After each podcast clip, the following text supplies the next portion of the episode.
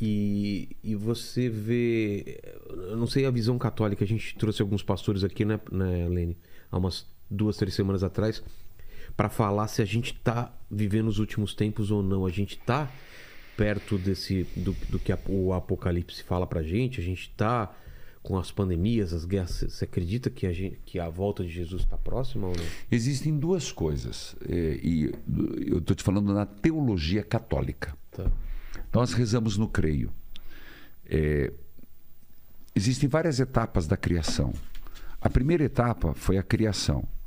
Todo o Antigo Testamento foi dizer: Jesus vai, vai, vai encarnar, o Eixuá, Deus encarnado. Segunda etapa da criação já foi cumprida. Sim. Então, Jesus já se encarnou. Jesus morreu, ressuscitou. Qual é a próxima promessa? Eu voltarei. Segunda vinda. A segunda vinda. Então, nós estamos entre a encarnação do Cristo e a volta. E nesse período aqui. deixa eu Esse período. Colocar só aqui, ó. Desculpa, eu, que eu Não, aqui, aqui é legal. E esse período, É o que ele nós estamos foi e vivendo. deixou o Espírito Santo aqui. deixou o Espírito Santo. Aí nós estamos no, no tempo do Espírito Santo. Exato. Então, por quê? Então, se nós estamos na última etapa da criação, estamos. Estamos? Estamos, estamos. O que nós esperamos agora? A volta. A, a segunda volta de Jesus. Nós falamos de duas vindas. A primeira vinda que veio no presépio, nascimento, Ah, tá. e a segunda vinda quando ele virá glorioso. Isso é católico também. Isso não é só evangélico, isso é católico. Que Jesus virá com sua plena força. Uns chamam de Armagedon, outros chamam de parousia, outros chamam de escatom. Não importa. É a volta de nosso Senhor, onde vivos e mortos, vivos e mortos ressuscitarão. Então, aí ao final. Esse período, na teologia mais clássica, nós chamamos o reino de Jesus. E Jesus há de pegar tudo isso e entregar para o Pai e começar o reino dos céus. Nesse período. Que é o milênio? Não, não, não. O reino dos céus é porque Deus pegou tudo e deu na mão de nosso Senhor. Nosso Senhor vai ter que pegar tudo e entregar na mão de Deus. Entendi. Aí é o reino dos céus. É o reino eterno. É a eternidade. A eternidade. Agora, nesse período. Nesse- vai ter o embate final contra Satanás e, e os anjos caídos. contra Satanás e os anjos. E eu acredito que não no final será a, a- batalha final. É. Mas essa nós estamos vivendo aqui. Porque, veja. Ah, já estamos vivendo. Já estamos vivendo, porque quando nós morremos, existe o juízo particular. Agora estou te falando como católico, Tá. tá? Particular. A hora que eu morro, Eu e Deus. é, a hora que você morre, a hora que eu morro, por alguma. Ninguém sabe como que é esse juízo particular. Pode ser que naquele momento, por uma fração de minuto, e eu quase que vi isso na morte de uma pessoa. É. É. Esse, essa. esse juízo particular. Por isso que a, a igreja, até o final a igreja está presente. Ela vai com a unção dos enfermos. Que é impressionante. Aquela pessoa, na hora da morte, seja por uma fração de segundo, antes ou depois, a vida passa como um filme na cabeça. E ali ela tem três destinos: um, o inferno, outro, o purgatório, outro, o céu. Isso estou falando como padre católico. Isso eu creio, professo. O que é o inferno? Não é aquela visão de Dante Alighieri ou aquela visão que alguém, alguns interpretam da Bíblia. Por que, que Jesus falava que era igual fogueira, fogo?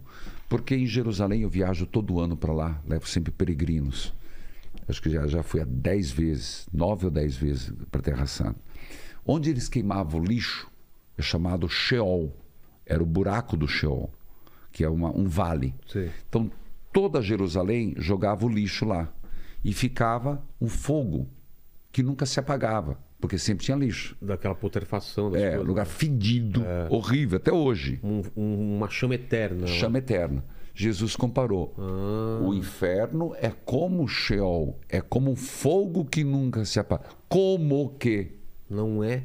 não Exatamente. é fogo. Então, é Vem que- daí, então. vem daí. Então, o inferno é como que um fogo que nunca se apaga. É como o Sheol. Então, mas aí foi plastificado isso em pinturas, depois foi colocado isso em, em, em textos clássicos. É, Divina Comédia. Divina Comédia, então ficou como fogo. Mas o que é o inferno? Estou te falando do, do catecismo da Igreja Católica, Apostólica Romana.